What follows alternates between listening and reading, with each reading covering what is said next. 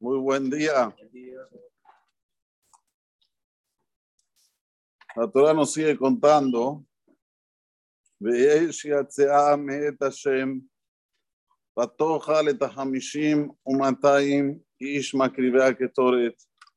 Y un fuego salió. Me'et Hashem vino directamente del Shamaim y comió. Como se dice, no es nada más que murieron, sino como, que desaparecieron. Patojal se los comió a los 250 hombres que estaban acercando este incenso. La pregunta es, ¿por qué los 250 no murieron también con Cora? Cuando Cora estaba en el lugar y se lo tragó la tierra a él, a todo lo que estaba alrededor de él, ¿por qué a estos 250 no se los tragó la tierra? El Hizkuni dice un pirush increíble, dice una explicación increíble. Dice así, estos 250, está bien que se rebelaron y querían, entre comillas, sacarle el puesto a Aarón, pero cuando Moshe les dijo, ¿saben qué? Pongan todos el que tore tener una pala, acérquense delante de Hashem y vamos a ver quién va a elegir a Kadosh Baruj a él o a Kadosh. Él va a ser el Kadosh. Estos le hicieron caso a Moshe fueron todos pusieron que en las palas. Porque le hicieron caso a Moshe, eh, que pusieron el que en las palas, se salvaron de no ser ahogados en la tierra. O sea, que es peor el castigo que recibió Cora de que el castigo que recibieron ellos. ¿Por qué? Porque más adelante va a decir la Torah que los, los mastot, estas palas que tenían estos 250 hombres, se usaron como para enchapar al misbeach de cobre. Así le dice Boreolam que le diga a El Azar, el hijo de Aharón, que haga ese trabajo. Porque si hicieron, tienen que duchar ahora, tienen santidad. Los que trajeron el Ketoret, los que hicieron lo que hicieron, esos murieron. Pero las palas tienen santidad, entonces ahora hay que usarlas para el lugar, también uno de los lugares más santos que había en el Mishkan, en el santuario. Aquí vemos que cada Baruj es medido. Hay Hay una supervisión divina específica por cada cosa y cosa que hacemos. Borolam no agarra y dice, bueno, no generaliza. Bueno, ya está, hacemos todo, un paquete, brum. No, no, no, cada uno con su castigo el que se merece.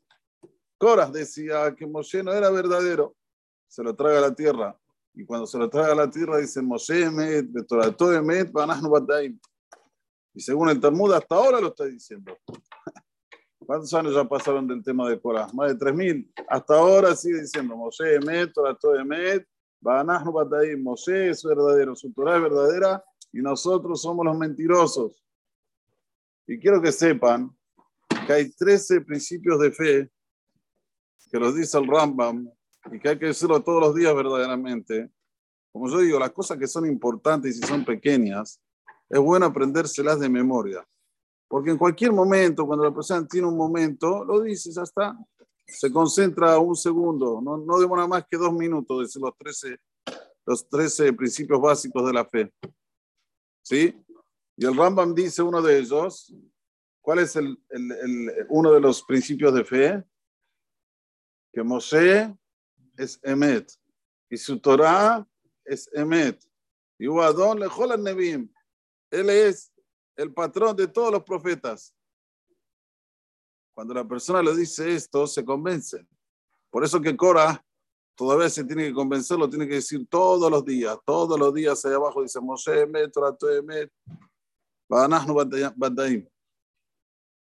Ahora miren qué interesante. Estos 250 hombres a priori querían hacer un acto bueno, querían acercarse más a Shem. ¿Qué mejor que un yudí quiera acercarse a Borolam? Si hoy te dice un yudí, mira, quiero acercarme más a Dios, quiero donar una donación grande para el CNIS, quiero, ¿qué vas, ¿cómo lo vas a ver? ¡Wow! Impresionante. ¿Cómo puede ser que Borolam los castigue con un castigo de Serefá? La segunda punición más fuerte que hay en la Torah. La primera es Sequilá, la segunda es Serefá. ¿Cómo puede ser? Si ellos querían acercarse a Dios, hay que decirle Hazau Baruch. Dice la Gemara, por más que vos te quieras acercar a Dios, si no respetas al líder, es peor que si te, si, te alejas. Entiendan lo que dice la Gemara. La persona tiene ahora una situación. Tiene que ir a un lugar y en ese lugar hay un líder. Él dice, yo voy a ir a ese lugar y hago lo que quiero, que se me canta. Voy, vengo, no me pregunta nadie lo que tengo que hacer. Me siento que yo soy el dueño. Habibi, estás dentro de los 250. Hay que respetar el liderazgo. Y si no hay liderazgo, seguro que lo que va a salir de ahí no va a ser bueno. Seguro, obvio que no va a ser. Por eso que es tan importante ver esta perashá, hasta dónde Borobolam quiere que le sirvas. Este es el punto. Ya me querían ser Kohanim. ¿Saben lo que es ser Cohen? ¿Ustedes saben lo que es ser Cohen? ¿Saben qué trabajo que es ser Cohen? No tenían descanso 365 días del año. Decirle, Hazaku Baruch, acabó. No.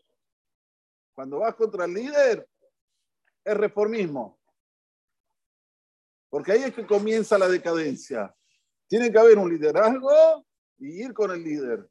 Aunque vos no lo entiendas, como ya dijimos varias veces, se lo voy a repetir. Cuando hay un líder, lo pone Boraholam. No lo pone la gente, no lo pone nadie. Yo le voy a decir una experiencia personal. Yo para venir a Magen Abraham, para abrir esto, consulté con 10 Rabbanim potencias. No fui un día y dije, voy a abrir una Keilah, ya la, vamos a abrir una Keilah, chao, se acabó. A ver, este me da donación, este me da otra donación, abro la Keilah. Si hubiese hecho eso, obvio que no hay atrás. Obvio. 10 Rabbanim potencias. Igual no me conformé. Hasta que no vino mi rab a mi casa. Entiendan bien, vino a mi casa y me dijo, vos vas a viajar. Y yo le dije, mire, solo si convence a mi mujer. Si mi mujer quiere, yo voy, si no, no. Y la convenció mi mujer, no me vine aquí. Esto es tener guilla, ¿cómo se dice? ¿Cómo comportarse con relación a cuando alguien tiene que ser líder? Pregunta a los líderes. ¿Soy Raúl para ser líder? ¿Soy digno? Si te dicen, sí, sí, sí, anda, anda, esto es por ahora.